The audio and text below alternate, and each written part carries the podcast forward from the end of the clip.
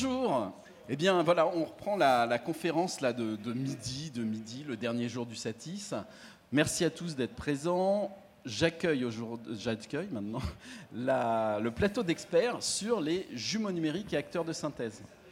Donc on a euh, plusieurs intervenants. Euh, on a des intervenants qui sont plutôt sur les décors, les univers, l'architecture, le patrimoine. Et donc en l'occurrence Gaël Hamon d'art graphique et patrimoine et Jérôme Battistelli de Monarque. Bonjour. Voilà. Et d'un autre côté, nous avons deux intervenants, alors là, sur l'aspect euh, humanoïde, les, acteurs de synthèse. Et donc, on a Rodolphe Chabrier de McGuffline et Cédric Guillard, Disco. Voilà. Donc, on va commencer tout de suite. Alors, on découpe en deux, en fait. On va commencer par tout ce qui est décor. Et euh, on va démarrer avec la société Monarque. À toi le micro, Jérôme. Merci Stéphane, merci euh, de nous recevoir et merci au CETIS euh, parce que c'est la première fois qu'on a l'occasion de se présenter un petit peu officiellement.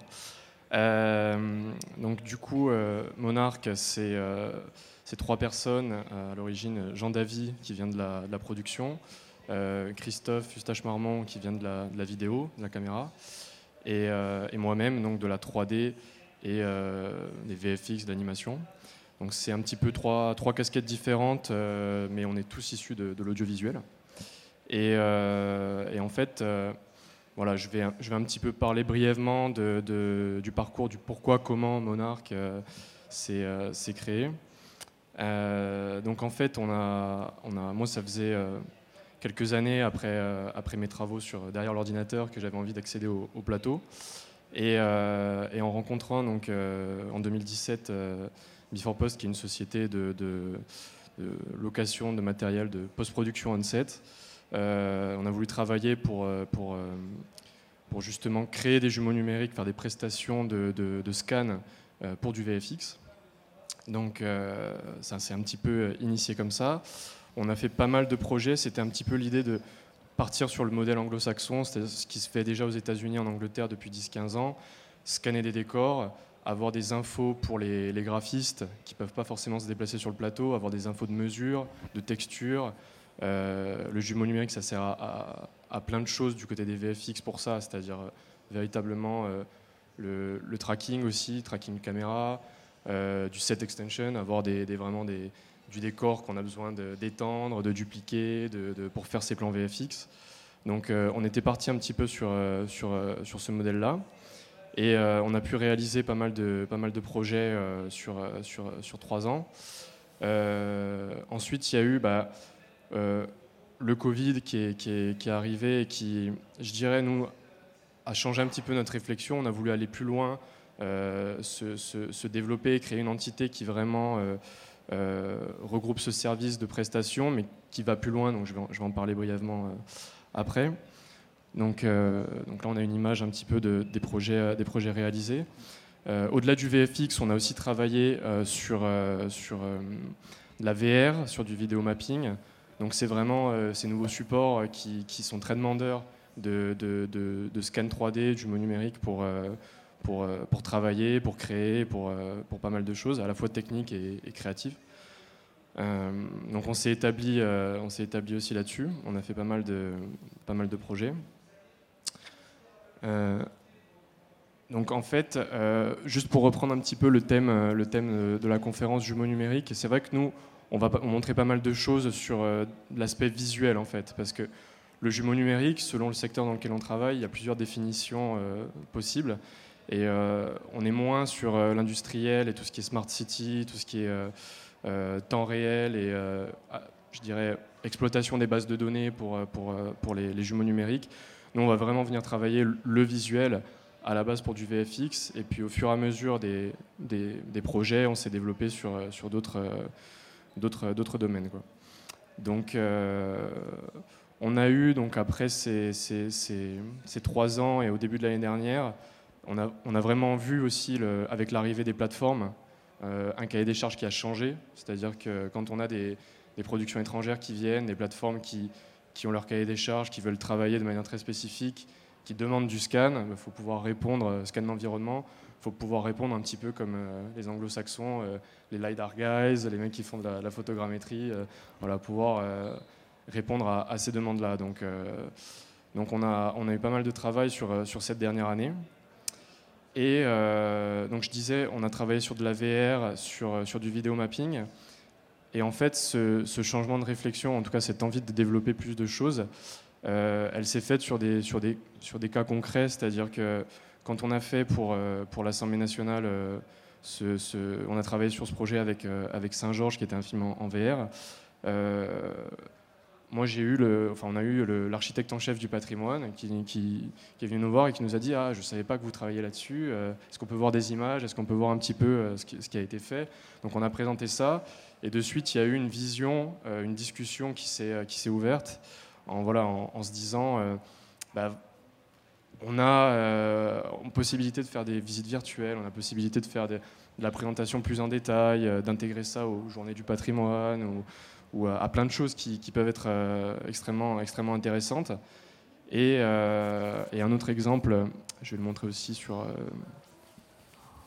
sur la, cathédrale d'Orléans, dont on avait scanné la façade pour, donc, pour du vidéo mapping, où pareil, il y avait des travaux qui étaient en cours et l'architecte euh, qui vient nous voir et qui nous dit bah, Nous, ça nous intéresse d'avoir des visuels, d'avoir des. On n'est pas forcément le même cahier des charges, on n'a pas. Nous, on n'intègre pas un géoréférencement, on n'intègre pas des choses qui sont très spécifiques euh, de ce secteur-là, mais visuellement, on a des choses intéressantes qui peuvent être, euh, être présentées. Donc, on a des discussions qui nous, voilà, on, nous ont paru pertinentes et un développement qui, qui, a continué là-dessus. Donc après, au cours de cette année, on a travaillé aussi sur, euh, sur euh, des films, euh, notamment pour de, l'art contemporain, donc avec un artiste qui a voulu numériser pour son film la, Grande Nef du musée d'Orsay. Donc on, a, on a travaillé là-dessus sur, sur, sur une bonne journée pour justement pouvoir numériser l'ensemble et avoir des outils, avoir des, des, un support créatif qui permette à l'artiste de vraiment euh, travailler là-dessus.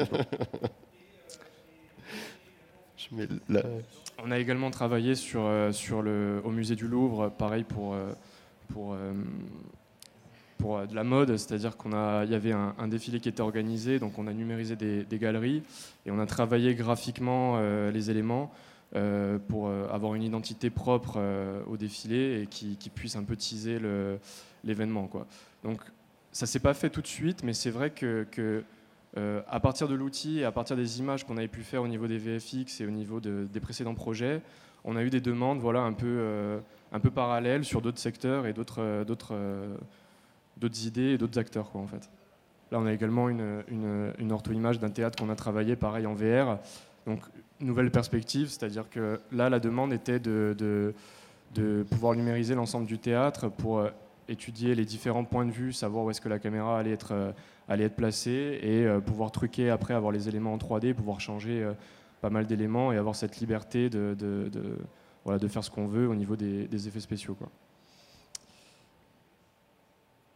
Donc après, on, travaille donc sur, différents domaines. C'est vrai qu'on vient des, effets spéciaux et, et moi j'ai vu sur cette dernière année, j'ai pu travailler sur des films en, parallèle en tant que VFX Data Wrangler. Donc euh, je, peux, vraiment euh, voir comment ça évolue. Et euh, je trouve ça bien que de manière générale, ça se soit démocratisé depuis le Covid, je dirais surtout, et depuis l'arrivée des plateformes, parce que ça permet vraiment de, d'avoir des outils, de, travailler sur des projets hyper intéressants, de travailler différemment, mieux avec, une, une voilà, avec des, des, des moyens différents. Tu dis après le Covid, et justement, euh, par exemple, les gens qui sont dans la virtuelle production, ils font, ils font appel à vos services? Alors on a, on a, initié un petit peu des, des, discussions, c'est vrai que c'est demandé. Après, la virtuelle production a un, cahier des charges très spécifique parce qu'on parle de temps réel, donc on parle d'optimisation de, des modèles. Et euh, ça, c'est un gros travail qui vient derrière. Je dirais que le, travail euh, est tout aussi important en poste que, euh, voire plus en poste que, sur le scan en lui-même et la, production. Donc on a pas mal de discussions, on a initié, on a fait deux trois, deux, trois projets. Malheureusement on peut pas tout montrer parce qu'effectivement on n'a qu'un an d'existence, donc on est encore sous Et oui, et j'imagine c'est un problème pour tous les intervenants que vous avez autour de ce plateau, c'est que Eh bien, les dernières réalisations, elles sont euh, pour l'instant encore sous embargo. Euh, voilà. E-, exactement, ouais, voilà. Donc euh, voilà, donc on a plein de projets sur cette année qu'on espère révéler l'année prochaine et dès que, dès que, ça sortira. Mais on est vraiment content de, tout, ce tout, ce qui a été fait. On a une, bonne dynamique, je pense.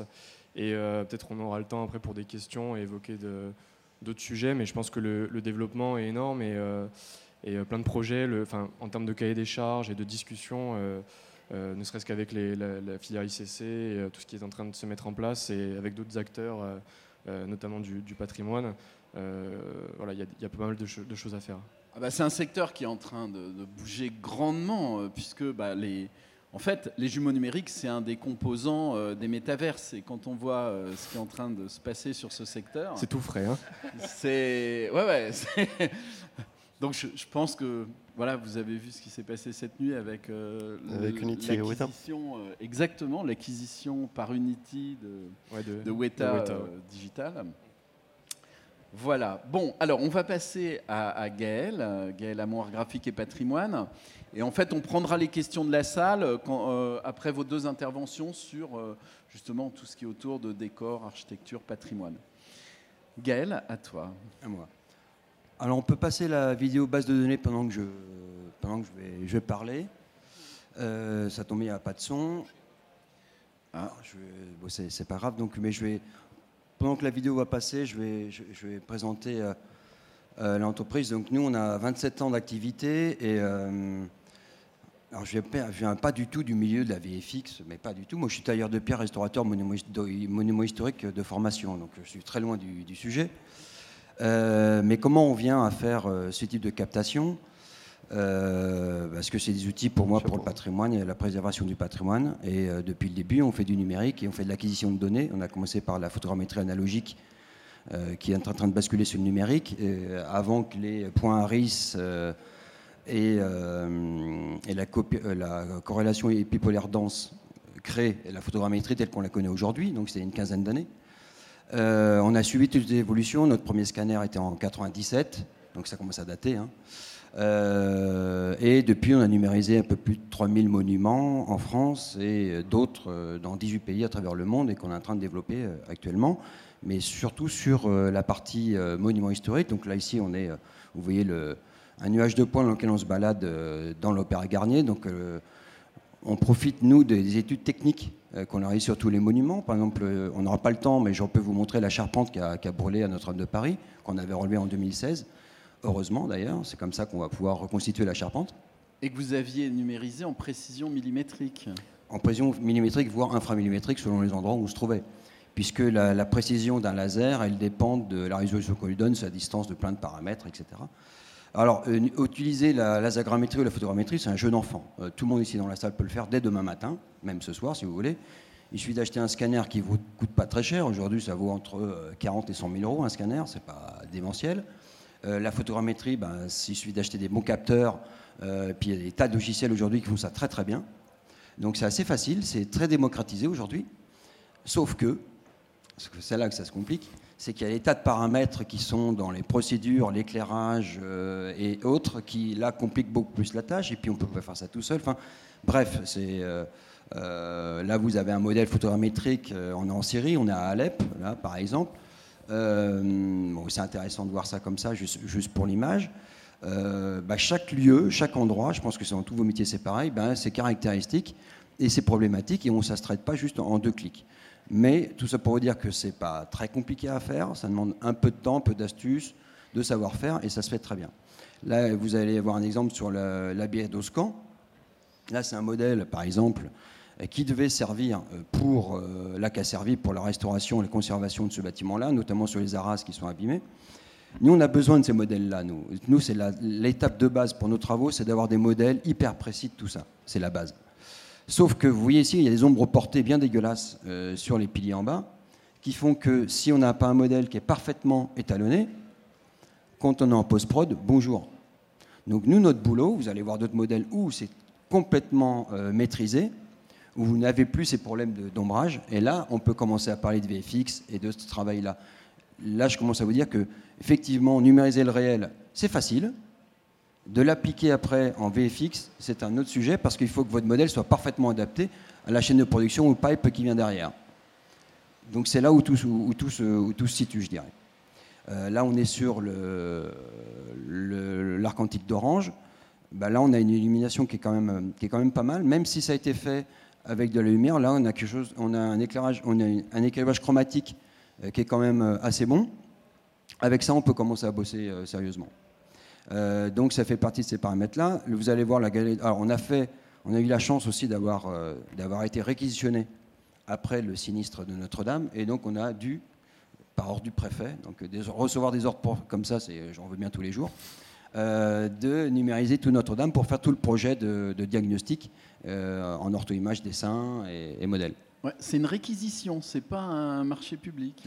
Non, parce que quand on est dans une urgence absolue, puisque la cathédrale euh, nécessitait une urgence absolue, eh bien, bon, moi, ayant été tailleur de pierre au début de ma carrière sur l'édifice, ayant numérisé des tas de choses sur la cathédrale depuis plus de 20 ans, ayant beaucoup de données dessus, une grande connaissance du bâtiment et des besoins, c'était bien naturel qu'ils reviennent vers nous parce qu'on est, je dirais, les leaders en France dans le domaine.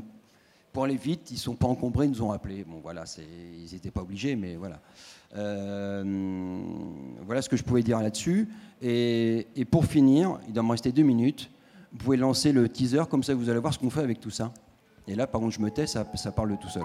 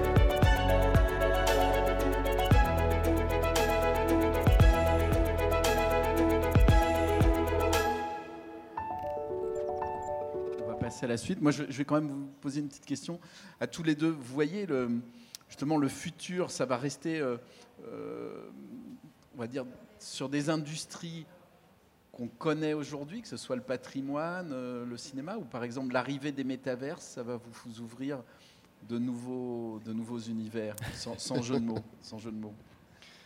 Bah, je pense que déjà, ça fait converger pas mal de choses, des secteurs qui sont similaires, mais qui étaient pas forcément euh, sur le même axe. Je pense aux jeux vidéo, au cinéma qui est en train de, converger. Et euh, bah, pour tout ce qui est métaverse, ça, va effectivement aider. Après, il faudra un peu faire la part des choses. Je pense que le système va aussi, les systèmes vont s'éprouver. Quel métaverse, quel, euh, voilà, comment, comment ça va s'intégrer, quels, seront le discours des, dirigeants, des plateformes, à qui on choisit de donner les données, enfin les, les datas, quoi. Donc, à euh, qui elles appartiennent À qui elles appartiennent. Enfin voilà, il y, a plein de choses qui sont, euh, qui sont encore en, discussion, enfin que nous en tout cas on, réfléchit. Mais, euh, mais en tout cas c'est très stimulant et je pense qu'il y a des, choses à venir. Gaël, ton point de vue? Alors, Mon point de vue, je pense que ça va être le Far West au début. parce que, tu viens de le dire, les problèmes juridiques vont être multiples et je pense qu'il y a des gens qui n'ont pas encore mis le doigt dessus. Et je pense que quand euh, des monuments privés ou publics vont commencer à passer en métaverse, qu'on va se rendre compte que d'entretenir un bâtiment physique coûte beaucoup plus cher que d'entretenir une base de données numérique, et qui c'est qui paye? C'est le physique. C'est le monde réel qui paye pour le monde virtuel. Et je pense que euh, l'économie entre les deux sera profitable pour tout le monde, mais il va falloir d'abord se, mettre d'accord, et ça, ça va prendre un peu de temps, je pense. Je pense que c'est ça le, les verrous à lever, et ça, va, ça peut vite assez venir si, euh, si l'économie en découle euh, rapidement. Bon, bah écoutez, j'espère que vous allez rester indépendant encore longtemps. Parce que, bah oui, je pense que quand on a euh, notamment des librairies euh, avec, euh, quand tu t'annonçais 3000 modèles, on, on- on voit ce qui s'est passé avec des entreprises comme Kixel et autres. Voilà. Bon, on va passer maintenant sur les. Sur les ah, bah t'as un micro, c'est parfait. Sur les humains. Alors, les acteurs de synthèse.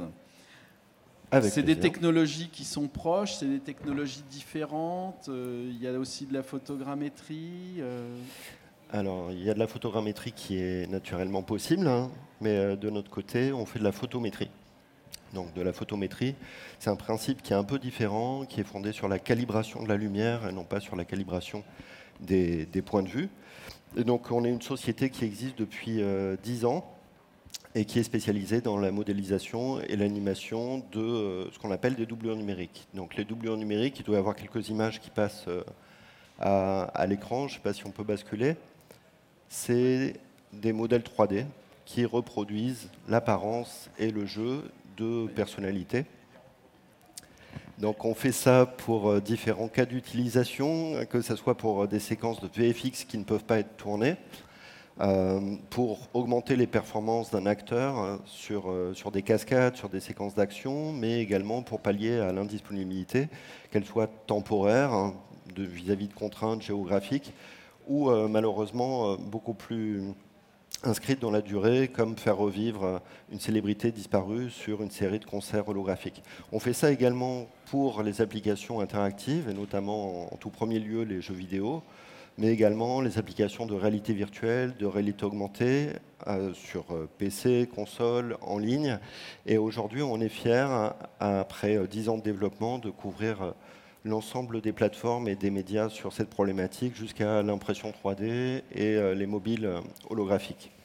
Ouais, j'ai vu dans la bande, il y a même euh, quand même des choses qui ont été oscarisées. oui, tout à fait. Donc, euh, j'aurais naturellement aimé rentrer dans le détail de la fabrication de ces modèles et on pourra peut-être y revenir euh, au niveau des questions. Juste le point que je voulais souligner, c'est le fait que donc, notre approche de photométrie permet à la fois de capturer la morphologie globale et détaillée jusqu'à 25 micros, microns, mais également de capturer euh, la façon dont la peau, les yeux, la bouche vont refléter, diffuser, absorber la lumière en fonction de la direction, en fonction de la longueur d'onde. Et c'est ce qui nous permet de caractériser des textures PBR. Et aujourd'hui, l'ensemble des rendus, à la fois précalculés et temps réel, s'effectuent sur des plateformes euh, de rendus physically based, donc par simulation de, de la lumière. Et alors, est-ce que c'est rapide? Je veux, je veux commander, euh, je sais pas, bah, tiens, le jumeau numérique de Benoît euh, qui est devant nous. Euh, ça, prend combien de temps et ça va me coûter combien? Alors, la, la captation est très rapide en elle-même. Donc, pour euh, l'apparence statique, on va être sur 5-15 minutes. Il nous, a, il nous est arrivé de le faire pour, pour des célébrités sportives et des athlètes en des temps extrêmement contraints, donc moins de 8 minutes. Mais après, euh, il faut savoir si on est également intéressé à reproduire l'ensemble du spectre expressif propre à la personne. Donc, on- nous, on a tous 104 degrés de liberté dans le visage. Et on a fait un travail euh, avec Trinity College qui a été publié à Eurographics pour caractériser le nombre minimal de poses qu'il s'agit de capturer de façon à retranscrire de manière extrêmement fidèle l'ensemble de ces déformations musculaires, les visèmes liés à la parole, les expressions euh, émotionnelles. Mais néanmoins, il faut compter une heure de présence de la personnalité pour capturer à la fois son apparence et l'ensemble de son spectre expressif. Et la, la librairie d'expression, c'est quoi? Il y en a une centaine? Alors, nous, aujourd'hui, on est sur un rig euh, avancé qui contient plus de 200 euh, blend shape. On appelle ça des facial action units, donc le pendant euh, visuel des, des muscles. Euh, et on intègre également les, les maps, les wrinkle maps, les maps de rides qui sont associées aux déformations faciales. Et puis on a intégré également des contrôleurs directement sur le visage qui permettent de raffiner au-delà de, des simples blend shapes d'expression et, et, de paroles. Et, par exemple, si on te demande de numériser une équipe de foot, il faut faire aussi toutes ces expressions Alors non, ce n'est pas forcément nécessaire et c'est là où on a développé un grand spectre, euh, une offre qui, qui, va de la génération euh, d'expressions et c'est justement un point que je voulais aborder euh, lors de cette présentation, jusqu'à la reconstruction extrêmement fidèle de l'ensemble des capacités expressives de la personne. Et en fait, ça vient euh, des données qu'on a pu capturer pendant toutes ces années et qui nous permettent aujourd'hui d'automatiser certaines parties euh, du pipeline d'animation faciale, donc que ce soit pour la génération d'expressions. Donc à chaque fois, j'ai essayé de prendre des, cas d'utilisation qui, pourraient, euh, qui pourraient vous parler. Donc là, on est, on est sur euh, un, personnage virtuel qui a été créé par un superviseur des effets spéciaux euh, japonais qui s'appelle Hirokazu Yokohara et pour lequel on a généré l'ensemble des expressions qui ont après été animées et rendues. Et donc on fait ça au travers d'une plateforme en ligne qui se nomme Polywink, qui compte aujourd'hui 5 services et, et, qui compte plus de 1000 clients récurrents dans le monde sur 50 pays et donc pour lesquels on fournit à la fois des blend shapes, mais aussi des rigs. Donc là, c'est Lil Michaela, c'est une, une, influenceuse virtuelle. J'en profite également pour ouvrir le, le, scope au-delà de la reproduction d'acteurs, d'athlètes, de, chanteurs. Il y a également ce qu'on appelle les digital humans, donc la, capacité à faire des personnages virtuels, mais euh, photoréalistes. Donc là, en l'occurrence, c'est euh, une influenceuse virtuelle qui a été créée par Brud, pour laquelle on a, généré un, rig d'animation sur le lancement. Euh, on fait ça également euh, pour des nouvelles approches d'animation, donc de l'animation à partir euh, de tracking vidéo ou d'analyse de fichiers audio. Là, c'est un travail qui a été mené par Cory Strasburger, qui a été un de nos premiers clients sur Animation sur iPhone X. Je me rappelle aussi Graph, il y a, je sais plus, c'était il y a trois ans, Exactement, c'était il y a trois ans. Trois ans Tout à fait. Le, le, prix du Real Time Live Show euh, devant une salle de 2000 personnes? Tout à fait. Non, non, on était très fiers que ben, voilà, un certain nombre de nos clients font des réalisations qui sont remarquables. Et il a développé en fait une solution de performance capture à, low cost. Low cost à partir de combinaisons Xsense et euh, d'un téléphone, euh, d'un téléphone mobile et qui lui sert aujourd'hui de support pour euh, un film, euh, un, film euh, sur, sur les bébés. Et toute la partie rigging, c'est sur Polywing que ça avait été réalisé Tout à fait, tout à fait. Et alors, on, utilise également cette plateforme pour faire des sets d'entraînement de, de deepfake au niveau des expressions faciales, qui sont là aussi utilisées par nos clients pour pouvoir mettre en scène différentes célébrités avec des problématiques de droit sur lesquelles on pourra revenir. C'est-à-dire après, les deepfakes, c'est avec qui on les fait. Il peut y avoir des ennuis, non euh? Oui, oui. Surtout si on ne souligne pas le fait que les, images ont été truquées, ce qui n'était pas le cas ici. Voilà. Et ce qu'on voulait mentionner également, c'était donc cette trajectoire qui va de la reproduction euh, fidèle de doublures numériques de personnalités euh, existantes jusqu'à la génération de Digital Human. Et aujourd'hui, on propose des espaces de visage qui sont issus de l'analyse statistique de nos scans pour permettre de générer des, humains virtuels et, notamment pour euh, les GAFA et pour, euh, pour la métaverse. Donc, si je comprends bien, en l'occurrence, vous êtes en capacité de faire des doubles qui soient quand même très euh, réalistes par rapport à l'original, contrairement aujourd'hui, je dirais, à des logiciels où on dit pouvoir faire des humains ou des méta-humains et euh, qui sont un peu aléatoires. Bah, c'est un peu ça, c'est qu'aujourd'hui la terminologie est en train de s'établir et on voit euh, une compréhension et un niveau de maturité bien supérieur au niveau euh, des, différents usages, que ce soit dans la post-prod ou dans le temps réel ou en ligne.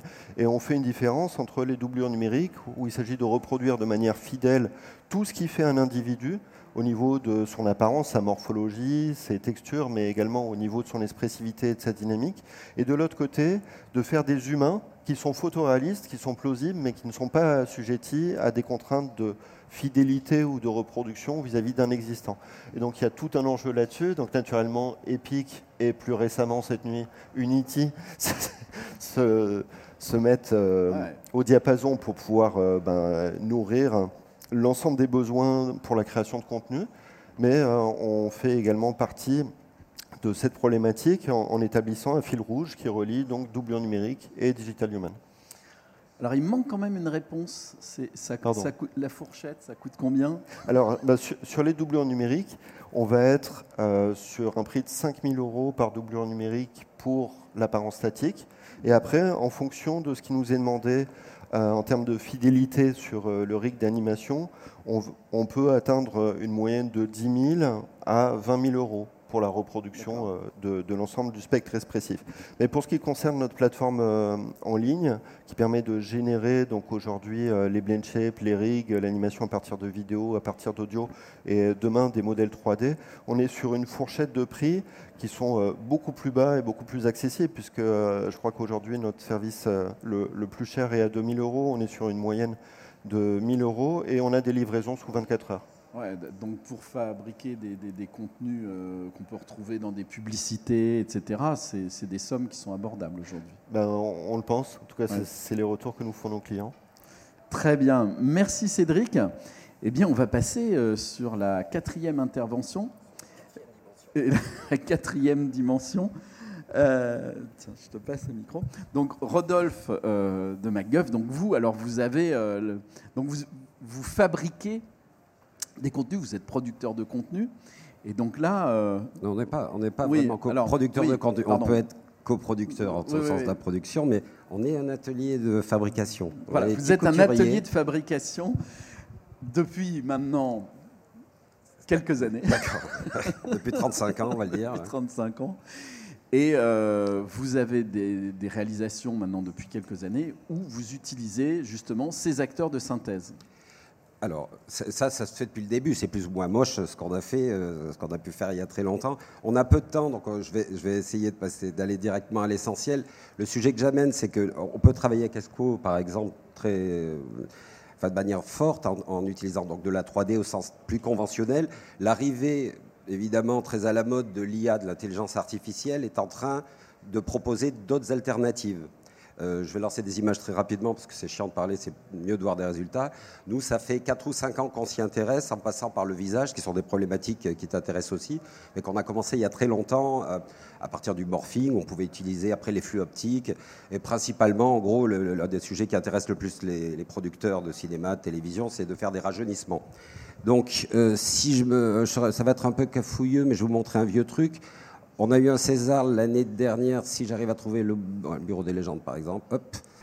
Donc ça c'était pour montrer les, premiers, les premières utilisations euh, d'une partie de deep learning. En gros l'intelligence artificielle, euh, la musique peut être plus, plus faible, euh, l'intelligence artificielle en gros, c'est un modèle, un modèle pas au sens de la 3D comme ce dont on a parlé précédemment, mais un modèle plus au sens d'un modèle de climatique, par exemple. C'est-à-dire qu'il y a des, règles des entrées. Pour, pour travailler, on doit donner un dataset. Un dataset, c'est d'avoir des milliers, des millions d'images euh, dans lesquelles le modèle va puiser et on va l'entraîner comme un petit enfant à ressembler à tel mec pour le faire.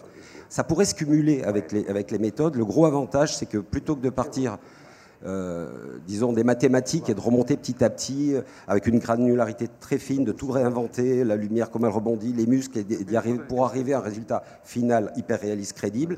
C'est pas comme ça que ça marche, on fait le contraire, on part du résultat final, c'est-à-dire des milliers d'images, et au contraire, on essaye de les agglomérer pour que, en donnant n'importe quoi, on a le même résultat final. En fait, c'est une, une, une direction inverse. L'intérêt, c'est qu'on peut avoir euh, une image qui est forcément réaliste, puisqu'elle est issue de ça, elle n'est pas vraiment inventée. C'est un truc statistique. Bon, ça c'était juste pour montrer ce que ça faisait de, de, faire des rajeunissements avec ce genre de base de technique. En gros, on a utilisé des databases des comédiens en question jeunes et quand on les a pas, on les invente toujours avec des databases, virtuelles ou pas virtuelles. C'est la même problématique du genre euh, est-ce qu'on veut simuler quelqu'un ou est-ce qu'on peut l'inventer? Parce qu'une fois qu'on est en intelligence artificielle, on peut mixer ces modèles et obtenir des personnages qui n'existent pas et les bidouiller. Et ton outil de bidouillage, il est généraliste ou dedans tu, as intègre, ou tu intègres? Alors, par exemple des photos du comédien jeune bah oui, justement, mais c'était très très court. Déjà, l'IA, c'est, euh, on va dire, il y a l'intelligence artificielle, ça veut tout et rien dire. Ce qu'on utilise, nous, c'est du deep learning, c'est-à-dire des systèmes d'apprentissage, et les apprentissages peuvent être supervisés ou pas supervisés. Euh, à partir du moment où ils sont supervisés, c'est ce que tu dis, on va commencer à lui dire, par exemple, si on a, enfin, on va pas faire un cours sur l'IA là, on n'a vraiment pas le temps. On va dire, on va, on va donner des photos à un ordinateur, on va lui dire, là, il y a un chat, là, il n'y a pas de chat dans cette photo, là, il y a, y a un chat, là, il n'y en a pas, là, il n'y en a pas. Et on espère qu'au bout d'un moment donné, parce qu'on l'a supervisé, qu'on lui a appris à faire ça, quand on lui donne une photo tout seul, comme un con, il va dire, ah oui, là, il y a un chat ou il n'y en a pas, et qu'il ne se trompe pas mais c'est trop compliqué dans l'histoire. Donc tout ça, c'était pour dire, c'était les débuts, il y a quelques années, donc avec le, le, Bureau des légendes, on utilisait ça.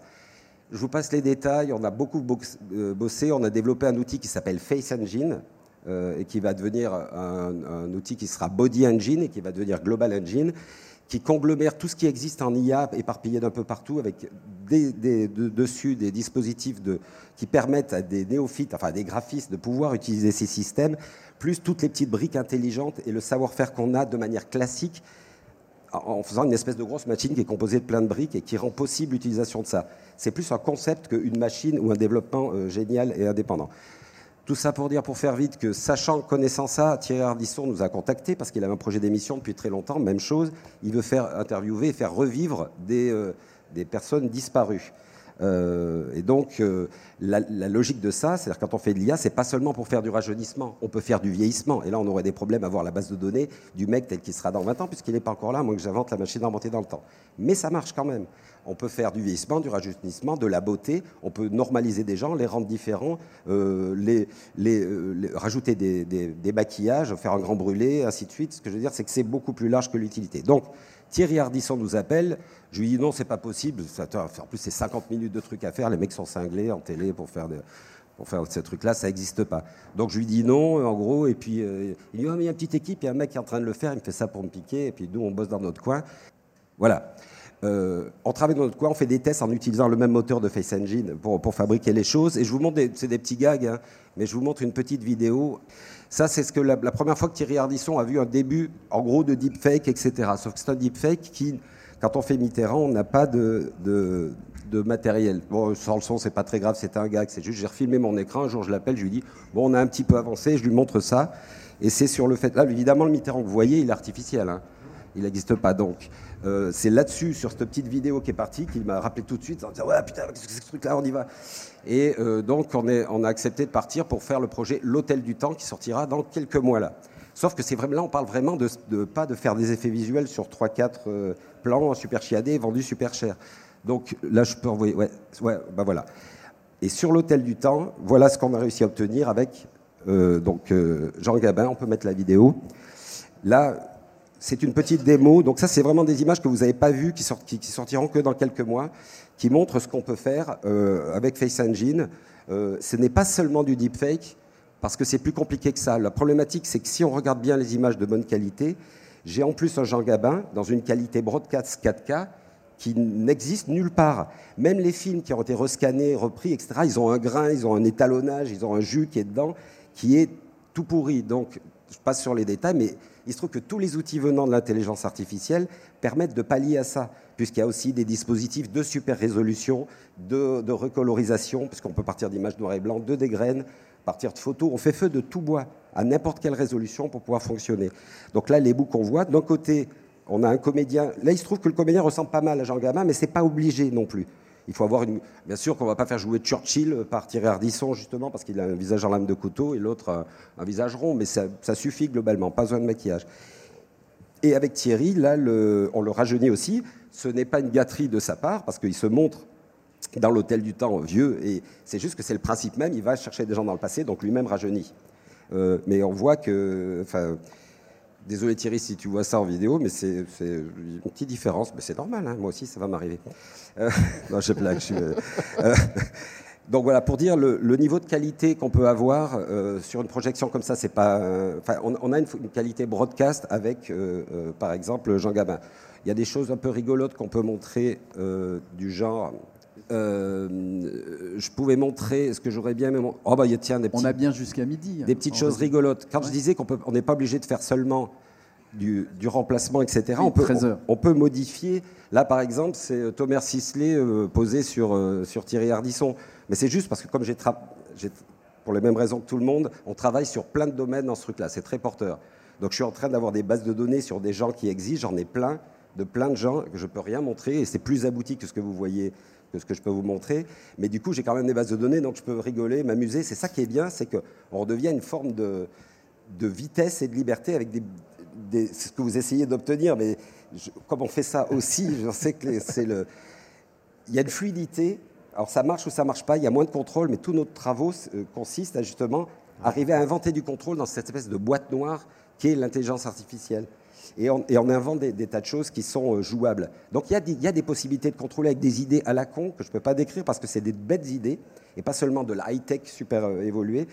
Et que le simple fait d'évaluer que c'est possible, tu vois, de, montrer le truc, ça peut pour nos concurrents. Enfin, je pense qu'on a une petite avance.